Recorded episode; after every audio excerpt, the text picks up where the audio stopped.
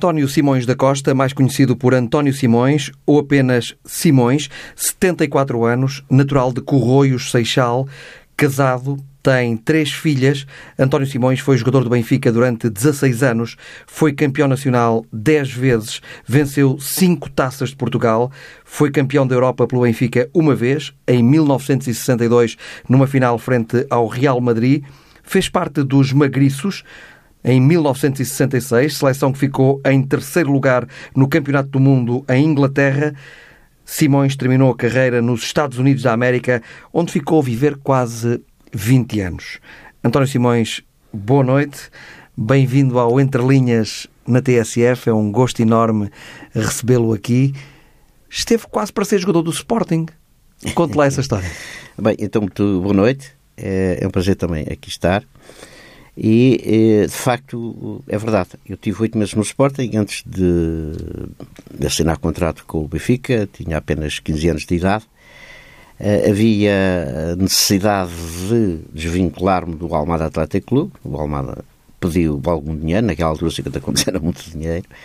O Sporting entendeu que poderia ser um risco.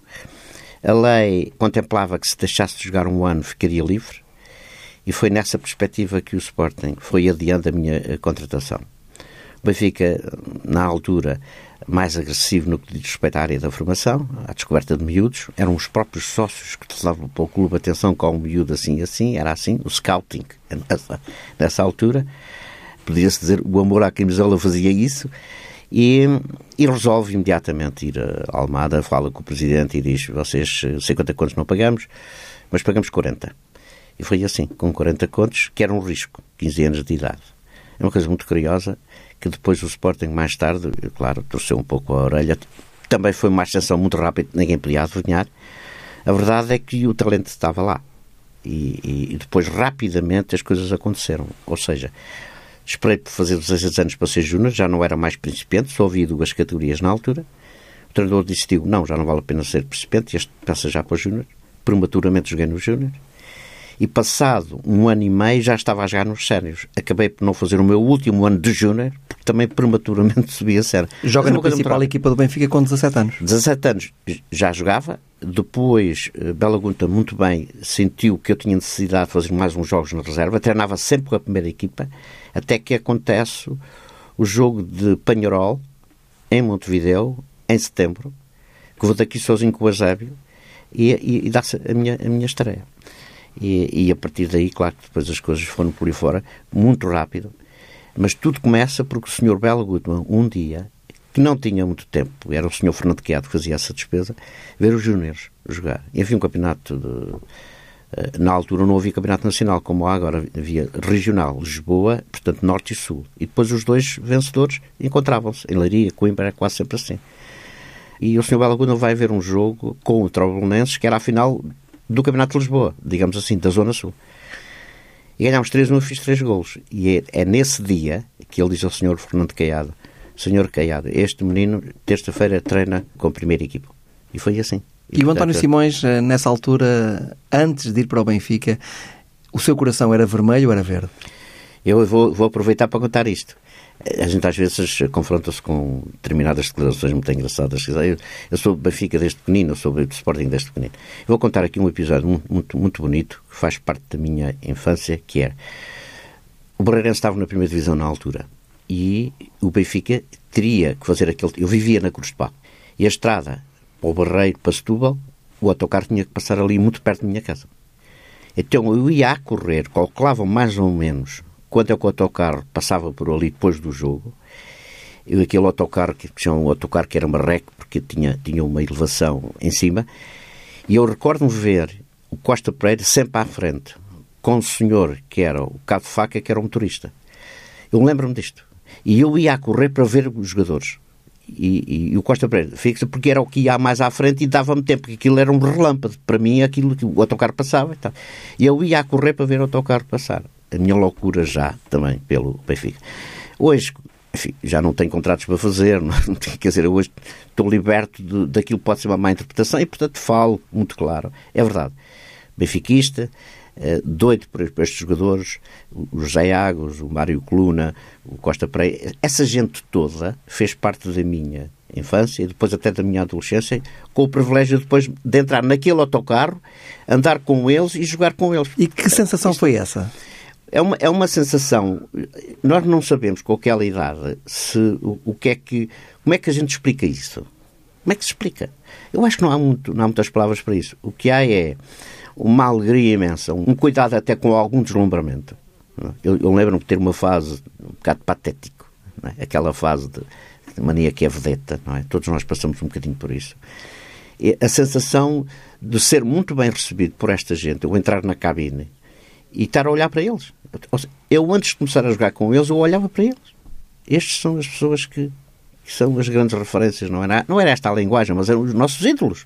Porque as coisas mudaram, não é? Hoje, hoje não há ídolos, não é? hoje há estrelas, não é? São coisas diferentes. E depois no mas treino ficava inibido? Não, porque a bola nos concentra e, e, tudo o que nos rodeia é o jogo, é a bola, é aquilo tudo, não é? Quer dizer, nós não, não dá tempo para pensar com quem é que eu estou a jogar. Eu só sei é que estou ali para jogar e para fazer bem, para fazer as coisas bem. E eu tive esse privilégio de ser muito bem recebido por esta gente. Extraordinária. Que depois, passado alguns anos, fiz eu o papel que eles me fizeram para comigo. É assim que se cresce. É assim que devemos estar na vida. Nós precisamos de gente adulta ao nosso lado para nos encaminhar, para vermos as diferenças dos comportamentos, o que é que interessa fazer e o que não interessa fazer. O Benfica tem isso. O Benfica teve isso eu aprendi no Benfica a ser assim. O seu irmão Aníbal também jogava bem? Muito bem.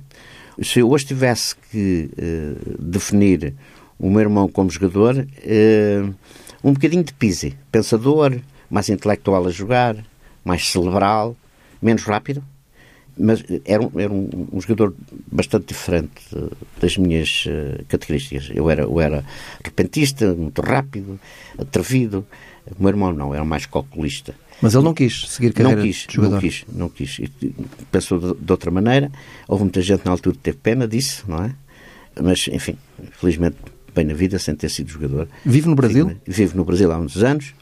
É um homem com sucesso, eh, está eh, estável financeiramente, tem netos. Recentemente, uma filha casou com um norte-americano e ele sempre teve uma grande paixão pelos Estados Unidos e agora anda para cá e para lá, quer dizer, não, não para de viajar, não é? A filha trabalha na, na Delta, na, na, companhia de aviação.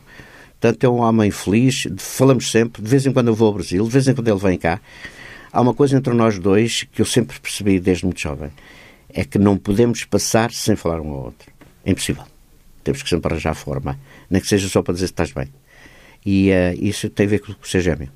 Há uma ligação muito forte. São gêmeos? Somos gêmeos. São gêmeos, é verdade. Completamente, eu diria na brincadeira, desaparecidos, não somos nada parecidos. Nascemos em sacos diferentes, como se costuma dizer. Se o meu irmão entrasse aqui, ninguém, ninguém diria que seria o meu irmão, muito menos gêmeo. Mas uh, we love each other. Desculpa esta expressão. É assim os gêmeos. O Simões era um jogador, como já disse, uh, extremamente rápido. Uhum. Consideram-no uh, quase, é quase uma unanimidade um dos três uh, melhores extremos esquerdos da história do futebol português. Os outros dois são Chalana e Futre. Concorda sim. com esta avaliação? Eu acho que sim.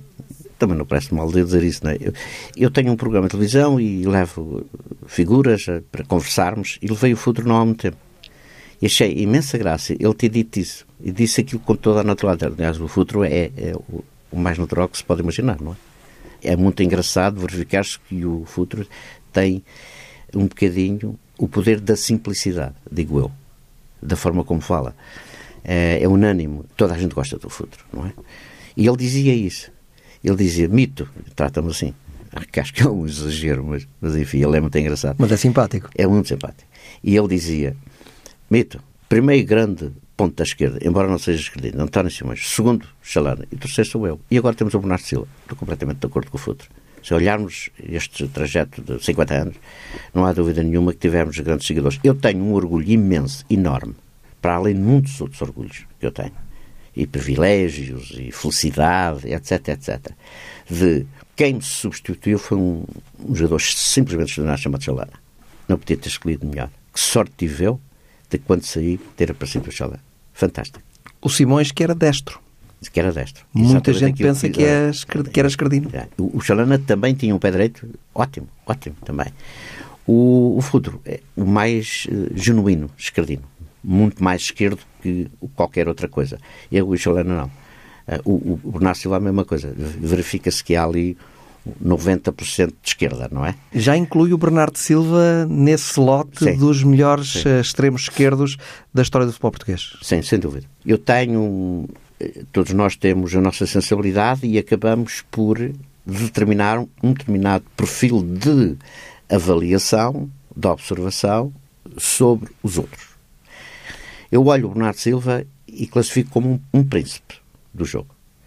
Há os reis, são para aí uma dúzia, não há mais não é? E depois há, imagino, 100 príncipes, ou 200.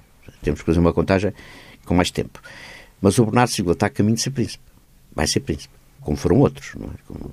E... O Rui Costa foi um príncipe? O Rui Costa foi príncipe. O Mário Coluna foi príncipe. O Jogos foi príncipe.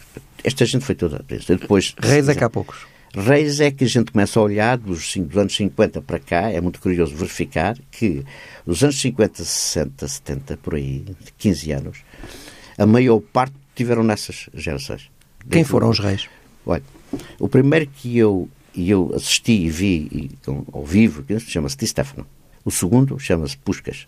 O terceiro, posso dizer, Pelé e Eusébio. Já são quatro. Depois apanha o Jorge Besta. Depois apanha o Beckenbauer. Depois apanha Ian Cruyff. Depois vai para o Maradona. E agora temos o Cristiano e o Messi. Príncipes muito próximos de serem reis. Zidane, Platini, Bobby Charlton, não foram reis, mas estiveram muito perto. E depois há os príncipezinhos, não é? Como este Bernardo Silva, que vai ser, eu não tenho dúvida nenhuma que vai ser, gente que não chega a rei, mas pertence à família do rei.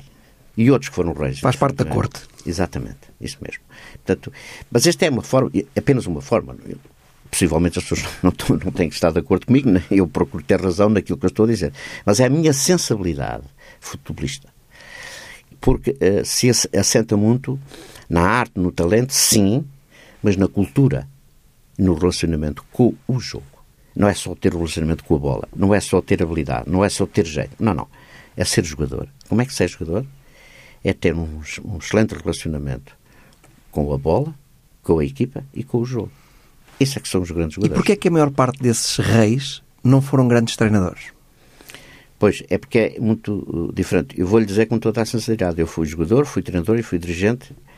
E eu confesso, aquilo que eu menos gostei de fazer foi, foi de ser treinador. Há aqui um problema de relação desses reis para com a função de treinador, porque eu acho que a determinada altura, quando nós queremos ser treinadores, isso aconteceu comigo, nós não percebemos que quem está a jogar, aqueles que nós estamos a treinar, muitas das vezes não têm a mesma visão que nós temos. E às vezes caímos na petetice de exigir ao ponto daquilo que nós estamos a ver. Eu tive situações ao longo da, da minha vida quando era treinador que eu dizia assim: então, mas tu não viste? Não, não vi. Não viste?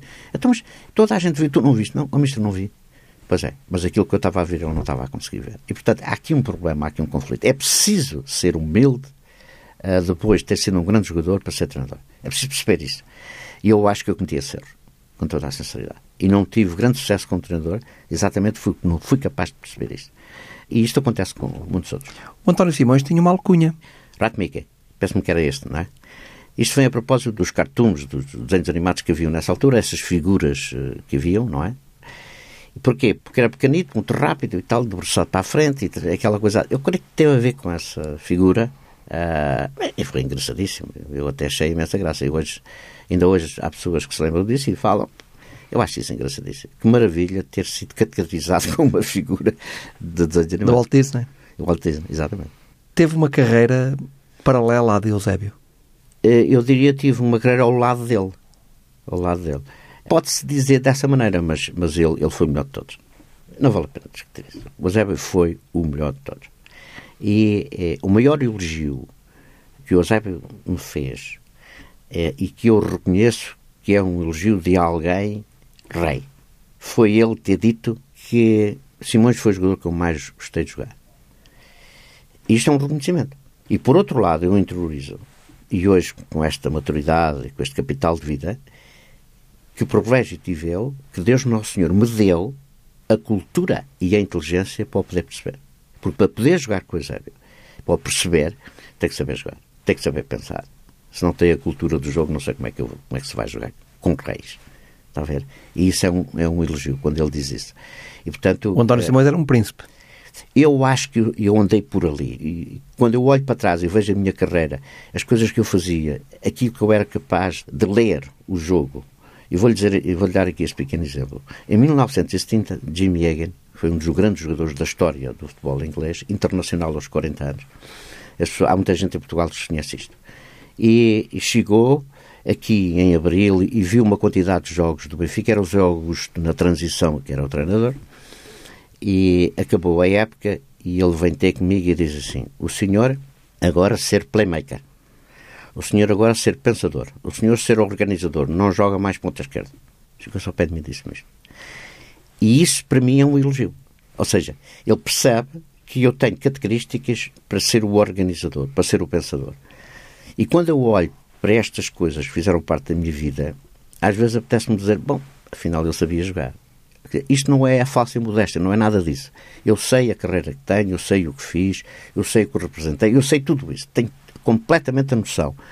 Agora, o que eu acho é que se deve ter cuidado em que tem que ser outro a dizer. Eu não posso dizer isto, mas gosto de ouvir que digam, não é essa a questão. Mas quando eu olho e comparo e vejo o futebol agora e vejo no meu tempo e vejo com quem joguei e, e, e o privilégio que eu tive de jogar com todos estes reis que estamos aqui a falar, eu digo assim: bom, sabia jogar de certeza absoluta. Então, se não se importam, eu também sou príncipe. Passa a expressão. O que é que pensou quando viu pela primeira vez Eusébio treinar, quando viu pela primeira vez um jogo de Eusébio?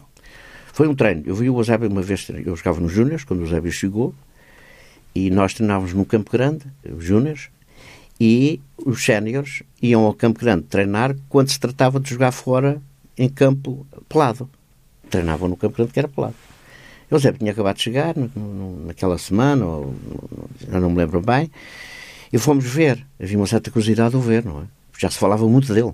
E então o que é que acontece nesse jogo, nesse treino? Foi que o Eusébio jogou pelas reservas, não podia jogar pela primeira equipa porque não estava ainda inscrito, e resolveu fazer quatro golos rapidamente contra a equipa principal. Quatro. Deu uns pontapés na bola e arrancou com a bola. Nunca mais me esquece que depois foi muito falado, porque eu vivia no lar, era miúdo, era júnior, mas eu vivia no lar com eles todos, não é? Sentava à mesa com eles todos. Arranjaram um lugarzinho, só me sentava depois de eles se sentarem. E o Ângelo, muito engraçado, dizia assim: é pá, o homem vai jogar, o homem vai jogar. Epá, eu sou lateral esquerdo, ele não é lateral esquerdo. Um de vocês aí da frente, alguém tem que sair porque ele vai jogar. Era isto. Ou seja, assim que ele aparece a gente o vê, diz, acabou, alguém tem que ser. Mas isto foi unânime, quer dizer, isto foi espontâneo. Não, não há, não, é, é daquelas coisas que a gente. Um, Era tão flagrante? Completamente. A capacidade física do Eusébio comparado. Vejam, vem da África. Ele vem nu. Ele não vem com os treinos todos. Aliás, o, o conhecimento do treino na altura era muito deficiente, não é? Portanto, Hoje toda a gente tem conhecimento do treino. E ele era um atleta perfeito, completamente. O, o Eusébio nasceu atleta. Eu lembro-me ter dito há muitos, muitos anos que se o Eusébio não tivesse sido jogador de futebol, seria fantástico, se calhar, nos 200 metros ou nos 400 metros. E os Jogos Olímpicos tinham medalha de ouro. A coordenação atlética do Eusébio, sem, se com este desconhecimento que havia de fazer atletas, o Eusébio nasceu assim. Ora, depois Deus Nosso Senhor deu-lhe a leitura do jogo, a inteligência, a capacidade de fazer gols, a técnica de finalizar, dentro aquilo tudo. E, portanto, claro, só daria em rei. Eu ia lhe perguntar uma coisa que tinha a ver eh, também com, com Eusébio e com eh, a taça dos campeões europeus que ganham. Os dois vencem a segunda taça dos campeões europeus do Benfica. Não são bicampeões europeus. Exatamente. Vencem frente ao Real Madrid a segunda. Exatamente. Exatamente. É porque o Eusébio não podia jogar na primeira. Ainda não estava inscrito, havia aquele conflito todo, não sei se vocês se recordam desse. E eu, só se fosse de fraldas, porque eu não tinha idade, não é? Quer dizer, houve alguém que disse, ah, mas ele só, só é uma vez. Pois eu não podia ser duas vezes que eu não tinha idade. Veja ao ponto até da tentativa de descredibilizar, enfim, algum sucesso. Acontece que nós começamos a jogar, porque o, o Belo Guto teve que tomar uma decisão. aparecem estes dois meninos, o Eusébio Rei, o, mais abaixo, era o que faltava se não fosse assim. Sai o Neto do meio campo, tira o Cavem de ponta esquerda para eu jogar e o Cavem passou a ser médio. E tira o Santana, que era o jogador que jogava com o número 8, portanto o Eusébio joga com o 8, porque o 10 era do Mário Coluna. Portanto, estes dois jogadores não jogaram essa final contra o Real Madrid, não jogaram a eliminatória antes com o Tottenham, não jogaram a eliminatória antes com o Nuremberg, porque de facto Bela Guto me resolver pôr, estes dois miúdos, que éramos, o Eusébio um pouco mais velho do que eu, eu tinha acabado de fazer 18 anos, e portanto, e, e aparece esta equipa que em vez de ser José Augusto Santana, Águas, Coluna e Cavém, passa a ser José Augusto Eusébio, Águas, Coluna e Simões é estas duas uh, equipas que ganham aquelas duas extraordinárias vitórias da Taça dos Campeões Europeus. E arrasaram frente ao Real Madrid. Exatamente. Aí, de facto, há jogos, eu lembro-me, quer com a Coreia também aconteceu a mesma coisa, começámos por, por estar a perder e fomos por ali afora. Uh, uh, Recordo-me perfeitamente de ir lado a lado com a equipa do Real Madrid e eu olhava para para, para, para o Rento, que não, na época anterior eu vi o José contra o Eintracht ganharam 7 a 3 na final da, da Taça dos Campeões Europeus. Dois anos antes, ou um ano antes, o que é que foi. E então, eu estava ali ao lado, não é? Mas depois, quando a gente entra, a gente esquece isso tudo. Mas eu estava ali ao lado de ídolos adversários. Para mim, aquilo tudo era uma coisa quase irreal. Quer dizer, uma coisa. É claro que depois o jogo vem, a bola salta e a gente vai todos por ali fora. E o Eusébio faz um segundo tempo fantástico Lembro-me perfeitamente daquela arrancada que ele teve, que até o próprio Di Stefano é quem faz o penalti com ele. Já alguns comentários eram feitos sobre ele. E claro, depois ele faz aquele livro fantástico, uh, tem 19 anos de idade. Estamos perante um, um fenómeno que vai, sal, vai, vai assaltar, entre aspas, o trono de Pelé. É assim. Tanto que isso acabou por acontecer. E o Eusébio só não é considerado o melhor jogador do mundo em 66, porque de facto há aqui uma, uma atitude egoísta e egocentrista por parte dos senhores ingleses que um, um, um, homem que é o melhor marcador, que faz nove golos, que faz aquelas exibições todas, que tem aquela performance fantástica contra a Coreia do Norte, e não é considerado o melhor jogador do mundo, é o Bobby Moore, com todo o respeito que nós temos, com certeza não é? Ser uma atitude discriminatória, uh, e tenho imensa pena que ele não tenha sido designado pela FIFA como o jogador do Mundial. Mas foi jogador do ano, isso eu não tenho dúvidas nenhuma. Está consagrado na FIFA dentro dos melhores 10 jogadores da FIFA. O Sr. Eusébio está lá. Na lista de reis, colocou dois portugueses, Eusébio e Cristiano Ronaldo. Mas já ouvi dizer que, na sua opinião, o rei dos reis, português, é Eusébio. Eu tenho essa tendência. E porquê? Eu, eu vou tentar explicar mais uma vez, não o faço para ter razão. É? é a minha sensibilidade, o meu relacionamento com a essência do jogo e o objetivo do jogo. Vou tentar explicar. Se me perguntar a mim e o Cristiano é muito mais o objetivo do jogo que a essência do jogo, eu digo que sim. Se eu disser que o Eusébio foi muito mais a essência do jogo do que o objetivo do jogo, também lhe digo que sim. A diferença está que Eusébio, quer na essência, quer no objetivo do jogo, foi muito mais perto uma coisa da outra do, do Cristiano Ronaldo. Esta é a diferença. Cristiano Ronaldo tem batido recordes a toda a hora e a todo momento. Vai ficar na história. Há recordes que eu não sei quanto tempo é que vão levar para serem batidos. Isso eu não tenho dúvidas. Portanto, acabou. Ponto final. Uh, o Eusébio foi mais jogo. O Cristiano Ronaldo é menos jogo. Mas é a minha opinião. Não é? Não é? Ou seja, eu vi o Eusébio uh, ser um grande estratega quando passou para o meio campo. Eu lembro perfeitamente. Meio campo do Benfica nos anos 70. Jaime Graça, Eusébio e Simões, que chatice. Três gajos não sabiam, não percebiam nada disto. É? E eu vi o Eusébio fazer passos fantásticos, extraordinários. 50 metros, 30 metros, 3 metros, quisessem. O que quer dizer que a cultura do jogo e do relacionamento com o jogo foi muito superior. É um relacionamento superior. Portanto, é de um homem com uma cultura coletiva fantástica. Eu tenho dúvidas que quando Cristiano Ronaldo uh, começar a perder alguma velocidade uh, e alguma espontaneidade, chegar primeiro para fazer o gol, se ele poderá ser jogador do meio campo. Tenho dúvidas. É neste ponto que eu falo. Não há comparações para fazer, fujo completamente a isso, não faz nenhum sentido. Falo é aquilo que é a essência e aquilo que é o objetivo. Um é mais objetivo, o outro tem mais a essência do jogo. O António Simões, nesta conversa que estamos a ter, já disse também que gosta quando o elogiam, quando outros o elogiam. Gostava de ouvir eh, pessoas ligadas ao Benfica dizerem que neste momento o António Simões é a maior glória viva do futebol do Benfica, da história do Benfica. É. Deixe-me só aqui fazer duas pequenas corações. Em primeiro lugar, portanto, eu tenho apreço pelo reconhecimento, não é tanto pelo elogio. Numa cultura uh, de reconhecimento que em Portugal muitas das vezes não está presente, eu critico. Eu tenho uma disponibilidade fantástica de falar dos outros. Eu fiz, escrevi um pequeno livro em que falei sobre 50 figuras. Porquê? Porque eu acho que tenho que fazer justiça. Tenho que falar dos outros. Não preciso falar de mim. Agora, não nego é que gosto. É uma situação diferente. Mas não me alimento disso. Ou seja, o meu ego, se porventura houvesse alguma crise, confesso, já agora digo isto, tenho uma parede lá em casa, olho dois minutos, estou alimentado para, para alguns 10 anos. Até lá há muita coisa para, me alimentar. Não preciso desses, uh, desse reconhecimento para alimentar o meu ego. Mas eu aprecio quem tem memória. Aprecio quem não esquece a história. Porque só assim é que nós nunca perdemos a nossa identidade.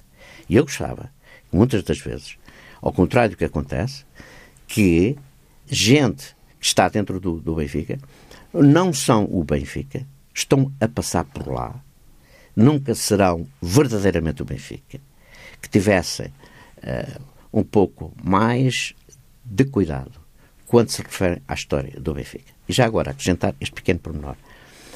Há quatro bicampeões europeus vivos: José Augusto, Mário João, Fernando Cruz e Ângelo Martins. Essa gente está viva. Essa gente são um pouco mais que eu e aquilo que representarão para o Benfica. A questão é que gente mais comedida, eh, gente mais discreta, que não aparece, e nós temos a tendência para os esquecer. Por isso mesmo é que eu resolvi escrever um livro e escrever sobre todos eles. Está escrito, já não podem apagar. Porque eu acho que esta gente, bicampeão europeu, que eu não sei se jamais voltará a acontecer, é merecedor que a gente nunca se esqueça, porque isso, eles fazem parte da história. E por isso eu estou sempre a fazer a minha pequenina homenagem a eles. Eu ainda tenho tempo, se alguém me quiser reconhecer como um grande jogador, porque eu sou mais novo. E magoado com algumas pessoas que estão atualmente no Benfica? Eu estou triste. Há dentro de mim alguma tristeza. E depois, quando se fala de algumas coisas com uma certa leviandade, até, até direi com uma certa irresponsabilidade, hoje, bom, permita-me que eu trate assim. O que é que está a acontecer ao dirigismo português? Temos um presidente que está arguído. Temos um outro ex-presidente que foi detido para ser interrogado. Vejo o meu clube envolvido em coisas extremamente desagradáveis que me desaponta, me magoa. Que dirigentes são estes? Num país onde temos o melhor jogador do mundo, onde somos campeões da Europa, temos até, eh, além do treinador melhor do mundo, Mourinho, não é? Que se diz, ninguém tem dificuldade em dizer isto. Parece que também temos o melhor empresário do mundo. Temos isto tudo temos uma área de formação extraordinária feita nos clubes que se depois traduz nas nossas seleções. Toda a gente respeita o futebol português. Toda a gente reconhece que é uma vocação natural, arte e talento do jovem português. E depois temos os três grandes clubes de, de Portugal, tripartidos, Benfica, Sporting e Porto, são a grande essência e o grande pilar dos adeptos, da paixão que nós todos temos por isto que é uma coisa chamada futebol que a gente não passa sem o ter. Temos esta tristeza toda. É isto que me desaponta. É isto que eu tenho vindo a dizer. É isto que me dá o ímpeto de ter massa crítica. Mas eu não o posso ter. Nem sequer reconheço o meu estatuto moral dos meus comportamentos ao longo toda a minha vida de dizer alguma coisa. Mas eu não posso. Mas eu não sou um homem livre. Então o que é que eu sou? Querem que eu faça parte de uma fatia que eu chamo da ditadura do politicamente correto? Desculpa, eu não pertenço a essa fatia. Eu pertenço à fatia da independência, de dizer coisas.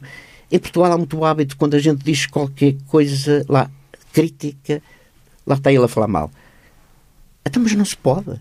Mas não vivemos em democracia ou tudo isto é uma falsa democracia? Eu reconheço que em Portugal já existe uma fatia que gostava de falar e não pode. isto é, é, bom, é bonito, este é que é a verdadeira democracia. peço desculpa. Parece que eu tenho que estar caladinho sosseguidinho como se estivesse dependente. Não, eu não estou dependente de nada. Eu sou, como digo, um homem livre. Quero falar do meu clube, quero falar do futebol português ou qualquer outra coisa. Mas é não só um direito que me assiste, mas é uma obrigação moral, quando eu entendo que as coisas não estão bem, desde denunciar. É só isso. Às vezes tenho razão, se calhar outras vezes não tenho razão. Agora, tenho o direito a ter a minha opinião, é exatamente isso que eu faço, com a particularidade de me preocupar se estou a dizer a verdade ou não. Não é para ter razão, é se estou a dizer a verdade ou não. E se eu sinto que eu estou a dizer, peço desculpa, enquanto Deus Nosso Senhor me der a lucidez, ou João, eu vou continuar. E a sua relação com Luís Filipe Vieira neste momento é má? É, não, não é má nem é boa, dizer, é uma relação que praticamente deixou de existir. Houve aqui um, um, alguns conflitos que eu espero que possam ser esclarecidos. Deixe-me dizer isto, já agora, está-me a dar a oportunidade de dizer. Eu nunca disse mal de um jogador, eu nunca disse mal de um treinador, nem nunca disse mal de um dirigente do Benfica. Nunca. Com todas as minhas declarações, eu nunca fiz isso. E não o vou fazer. Porque isso é inverter aquilo que nós temos que perceber, que é o pilar do, do respeito. João, eu vou dizer isto. Eu troco sempre, em qualquer circunstância, a amizade por respeito. Sempre. É assim que eu estou na vida. Quero eu dizer que sou um cidadão exemplar? Não, não sou, não quero ser, isso não existe. Não é nada disso. Agora, não me limitem aquilo que é a minha liberdade de opinião e de observação. Eu espero, com toda a sinceridade. E ontem no jogo eu estava a ver o Benfica Tondela e eu estava desejoso que o Benfica ganhasse. Porque é isso é que é um ímpeto verdadeiro do benfiquista. Eu não sou daqueles, quando critico, estou à espera que o Benfica perca. Não, eu quero que o Benfica ganhe. Mas o Benfica ganhar não me tira a legitimidade de eu fazer crítica e não faz esquecer as coisas que estão mal. Não há nenhuma vitória, nenhum título que hipoteque os meus princípios, os meus valores, que curiosamente os consolidei no Benfica. Tem uma relação até familiar com Luís Filipe Vieira que a generalidade das pessoas desconhece. Sim, é verdade. O, o Luís casou com uma sobrinha minha, filha da minha irmã Natalina, que infelizmente já faleceu, e, portanto, eh, há uma, uma, uma proximidade das pessoas. E, portanto, mas a questão que se põe é isto que é, independentemente de sermos familiares ou não, independentemente de uh, termos divergências, nós temos o direito a ter a nossa independência de opinião. Não faz nenhum sentido que quem não é de seja contra de. Não, isso não faz sentido. Eu não tenho essa percepção da vida, eu não tenho essa formação cívica e, portanto, eh, não contem comigo para isso, porque eu não o vou fazer. E está preocupado com aquilo que pode acontecer ao Benfica nestes processos? Estou um bocadinho desapontado, estou um bocadinho uh, também preocupado, porque eu quero que o meu clube seja um clube honrado. Eu não quero ver o meu Benfica envolvido em coisas. Eu estou, claro, ansioso com tudo o que está a passar, o que é que vai acontecer. Eu, portanto, eu estou preocupado. E, portanto, parece que tenho que estar calado e que não posso expressar publicamente a minha preocupação. Claro que não posso, era o que faltava. Não, eu, eu quero é que nada aconteça, mas são tantas as coisas que me levam a pensar que se calhar alguma coisa aconteceu. É essa a preocupação que eu tenho. Não estou a julgar ninguém, mas já agora aproveito para dizer que, com tudo o que já aconteceu, já há uma pequena mancha que está por aí. Já há uma pequena mágoa que está dentro de mim. Porque isso já ninguém me tira. É disso que eu falo. Eu quero que o Benfica fique isento de responsabilidades. Eu, eu não desejo que alguém uh, seja punido. Eu, não, não é só um estímulo como não levanta de manhã. O que eu levanto-me de manhã é com a tristeza de tudo o que está a acontecer. Não só a nível do Benfica, como também a nível do futebol português. Isso é uma tristeza que me invade, porque eu tenho uma carreira. Eu, com esta idade, francamente, não estava a contar ter que me confrontar com tudo isto com toda a sinceridade. Coloca estes processos em que o Benfica está envolvido ao nível do apito dourado?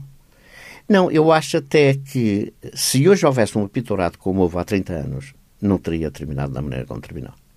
Por uma razão muito simples. É porque a justiça de hoje não é a mesma justiça de há 30 anos. Indiscutível. É um facto. Hoje acho que há é, mais o sentido da responsabilidade. A justiça parece que funciona de uma forma muito semelhante para todos, porque se assim não fosse, nós não, não tínhamos tido um, um ex-primeiro-ministro preso, um Ricardo Salgado em casa, enfim, com algumas li limitações de, de, liberdade, e outros casos por aí afora. E, portanto, vejamos até o que acontece com alguns atuais dirigentes. Portanto, quer dizer, a justiça é diferente, para melhor, e não há comparação com 30 anos atrás. Eu não creio que isto seja uma pinturada, mas isto é aquilo que é a relação poder político e poder do futebol, uma permuscuidade que é óbvia e evidente, em que parece que finalmente o, o, a justiça deixou de ter medo do futebol. E eu espero, com toda a sinceridade, mesmo que isso custe para o meu próprio clube, que a justiça funcione, que haja gente que não prestigia, que nos envergonha, se tiverem que ser punidos, que o sejam, mesmo que sejam do meu clube. Só assim é que nós podemos virar a página e encontrarmos numa nova geração para não dar mais talento ao, ao nosso jovem, mas dar mais credibilidade àquilo que é o nosso futebol. Tem vergonha que algumas pessoas deem a cara pelo Benfica? O que eu acho é que há que ter vergonha e não tentar defender aquilo que é indefensável. Essa é que é a minha questão. Mas eu sou um cidadão atento, eu vou estar atento, estou muito curioso do que é que vai acontecer e vou ficar à espera que a justiça funcione. Tenho esperança que nada aconteça ao Benfica, porque há uma coisa que eu tenho que dizer. Os campeonatos que o Benfica ganhou, quer com Jesus, quer com o Vitória, quer com os jogadores até que já não estão no Benfica, não se pode pôr isso em casa. Não se pode pôr o valor desses jogadores que conseguiram esses títulos, foram conseguidos dentro do campo, e também daquilo que foi o trabalho das equipas técnicas. Não se pode agora dizer que Jesus ganhou porque houve uh, batata ou, ou, que aquilo que o Benfica conseguiu ganhar com a vitória não foi ganho dentro do campo. Eu isso não admito, porque tenho grande respeito pelos profissionais, sei perfeitamente estou a falar de gente séria, gente honesta, que deu tudo e mais uma coisa para ser Defende campeão. o mesmo relativamente ao Futebol do Porto no tempo do apito dourado? Não posso nunca pôr em causa aquilo que foi a capacidade do Futebol do Porto naquele tempo ter ganho títulos europeus e títulos nacionais. É claro que houve alguns não muito transparentes. Isto é um facto. E às vezes a gente confunde quem foram, foram os transparentes e quais foram os que não foram tão transparentes. Essa é a confusão. Ninguém sabe bem. Mas a verdade é que teve grandes jogadores e quando olha a equipa de 87 e outra de 2004, em que o futebol campeão europeu, por amor de Deus, isso não pode ser posto em casa.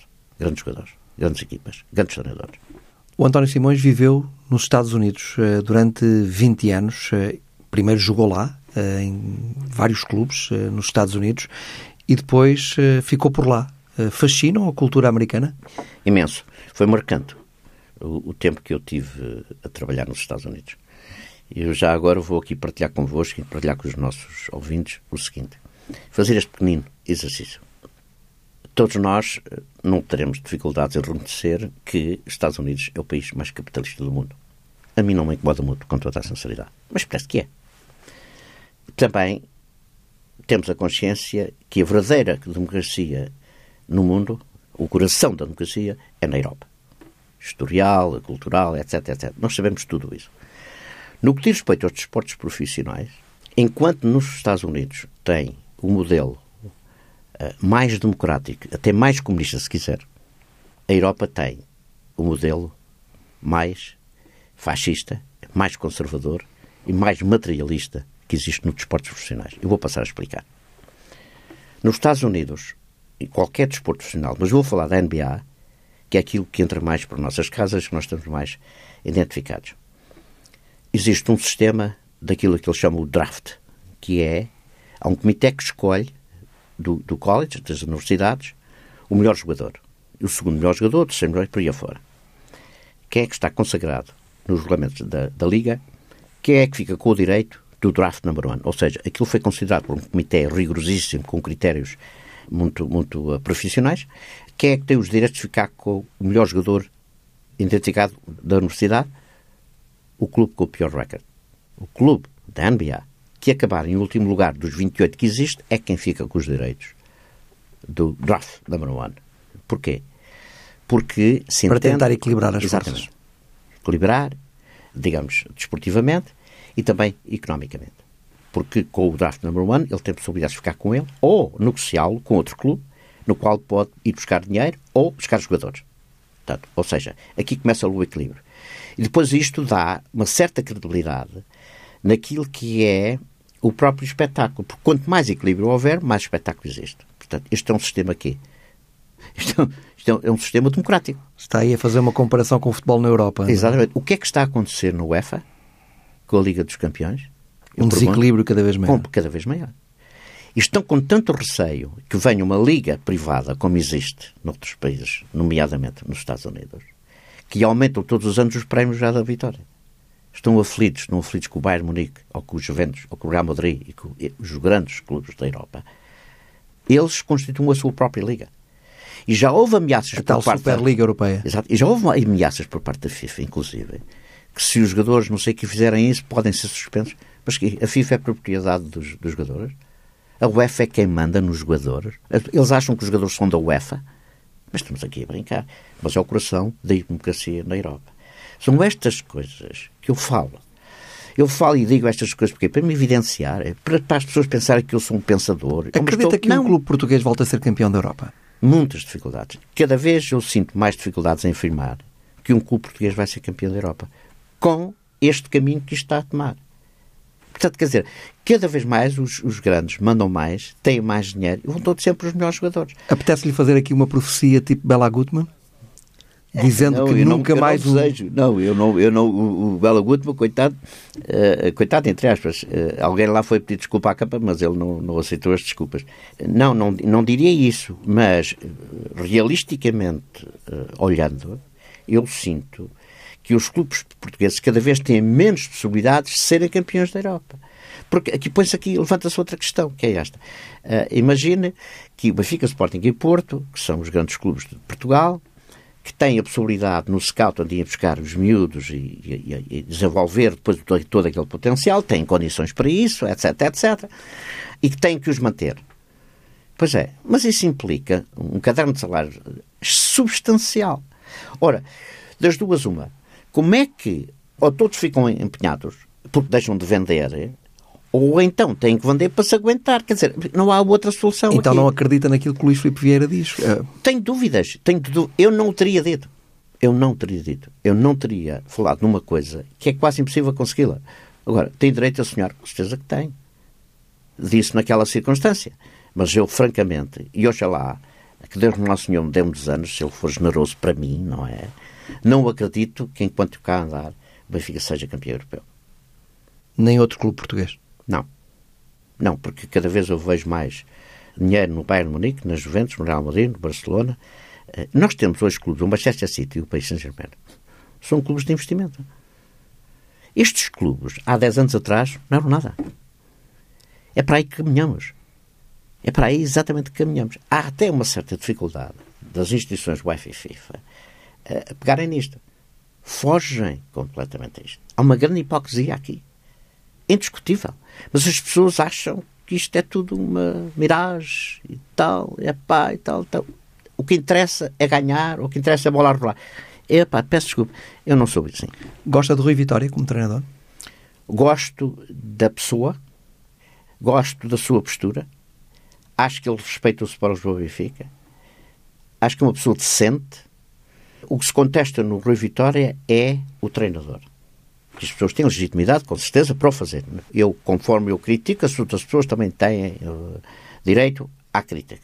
O que eu não acho, é, e é extremamente desinteressante para mim verificar, que em todo este processo último, destas uh, três derrotas e um empate, que se pôs em causa o treinador do Benfica e se pôs em causa até o próprio cidadão no seu próprio discurso, no seu próprio comportamento. Isto é errado.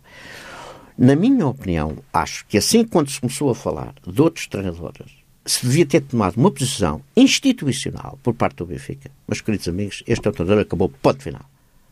É assim que as pessoas têm que ser tratadas. Portanto, eu reparo, eu vou-lhe dizer aqui algo que eu vou-lhe dizer pela primeira vez publicamente. Só mando mensagens ao Rui Vitória quando a equipa não ganha. Ele sabe. E responde: Eu sou assim. Para quê? Para ter mais moral? Para ser moralista? Não, nem pensem nisso. Não quero saber nada disso. Eu sou o que sou, com defeitos e virtudes. E, na sua opinião, Rui Vitória continua a ser parte da solução? Com certeza, porque é que não. Quer dizer, de um momento para o outro, o homem já não serve para nada. Eu sei que o futebol é assim. Eu sei que Portugal é assim. Eu até sei que Benfica representa, eh, de certa forma, o país. Euforia ou depressão. Benfica é assim. Sempre foi. Ok? Agora, há uma coisa que eu procuro sempre na vida, que é o seguinte. Todos nós temos defeitos e virtudes. Todos nós. Ninguém foge a isto. Mas eu faço tudo o que me é possível fazer para que os meus defeitos não ganhem as minhas virtudes. E, curiosamente, ao longo da minha vida, eu tenho este orgulho em mim e esta satisfação muito pessoal de que as minhas virtudes ganharam sempre os defeitos. Portanto, é exatamente aquilo que eu sou. Foi o facto de ter vivido tanto tempo nos Estados Unidos que o fez ter esta visão uh, do futebol, da vida, esta visão do mundo? Ou António Simões já era assim? Olha, ajudou-me imenso, de certeza absoluta, João, ajudou-me imenso ter vivido 20 anos nos Estados Unidos, sobretudo na área do desporto. É fantástico. Ninguém consegue melhor que eles. Não há nada a fazer, com todos os defeitos que ele tem, e tem muitos. Mas nos esportes profissionais são simplesmente extraordinários. Mas, devo dizer o seguinte, tudo começou, e eu descobri isto um pouco mais tarde, mas, mas tudo começou com a, com a educação em casa, com os meus pais, depois na escola, onde verdadeiramente na altura, quando eu era miúdo e ia para a escola, a educação estava presente, as boas maneiras, o ter vergonha. E depois no Benfica. Sabe com quem? Com Costa Pereira, com Germano, com José Águas, com Mário Coluna, com Cavem e muitos outros. Foi com esses que eu aprendi. Porque foram esses os grandes intérpretes de uma cultura extremamente tradicional, honrada do Sport Lisboa Benfica. E isso eu não esqueço. Algumas dúvidas tenham atravessado ao longo da minha vida como atleta, fui para os Estados Unidos no desporto profissional eu aprendi a consolidá-la. É exatamente aquilo que eu sou hoje. É exatamente um cidadão normal, discreto, mas com direito à opinião. Vai ser homenageado quinta-feira. Na quinta-feira vai haver uma semana muito interessante, muito bonita, que é a Associação de Benfiquistas dentro da Assembleia da República, Uh, há muito que têm a ideia de homenagear os campeões europeus. Uh, estou convidado, vou estar presente. É meu dever estar presente. E aproveitar a oportunidade para agradecer, mais uma vez, o reconhecimento desta geração. E vai cruzar-se com Luís Filipe Vieira. E vou estar com Luís Vieira e com mais pessoas e é, é, exatamente com o mesmo comportamento. Vai ser pacífico? Da minha parte será sempre. Pacífico. Sempre pela simples razão que eu sou, sou civilizado. Não, não pertenço ao grupo de que faz de conta, mas também não, não, não pertenço ao, ao, grupo dos arrelaceiros. Tenho a obrigação uh, cívica e moral de me comportar em condições. Um pouco à tabela, como se fosse uma carambola. Tem-se falado muito de Luizão também. Uhum. Quando se fala de glórias do Benfica, Luizão é uma glória do Benfica também. Claro que sim um, jogador que teve tantos anos no Benfica, sobretudo nos últimos tempos, e que é muito raro, com aquilo que é a, eh, a, eh, agressividade do mercado, dos interesses que envolve de uh, movimentar jogadores. O Luizão teve esses anos todos no clube, teve muitos uh, títulos e, portanto, considero uh, uma glória. A propósito disso, João deu-me outra vez a oportunidade de dizer alguma coisa muito interessante sobre aquilo que foi a crítica sobre a minha pessoa quando eu disse que eu era o Benfica. As pessoas falaram disso, criticaram. Bom, eu me apetece-me dizer, então, eu sou o quê? Se eu, se eu não sou o Benfica, eu sou o quê? E tive a oportunidade de estar no estúdio, em direto, na Benfica TV, e disse isso pessoalmente, com Humberto Coelho e Shell ao meu lado, eu disse isso ao Luizão. E disse, Luizão, a partir de agora, tu passaste a ser o Benfica não deixaste de ser do Benfica, mas passaste a pertencer ao grupo, és o Benfica. É assim temos que olhar às nossas glórias. O Benfica precisa olhar para isto, não ter qualquer complexo e dizer esta gente é o Benfica. Somos mais benfiquistas que os outros, não é disso que estamos a falar. O que estamos a falar é de referências, cada vez mais num mundo completamente desumanizado. Nós precisamos de referências. E o futebol, com a força que tem, temos que agarrar a elas. O Cristiano Ronaldo tem que se cultivar a ida do Cristiano Ronaldo às escolas. Os miúdos têm que saber quem é o cidadão Cristiano Ronaldo.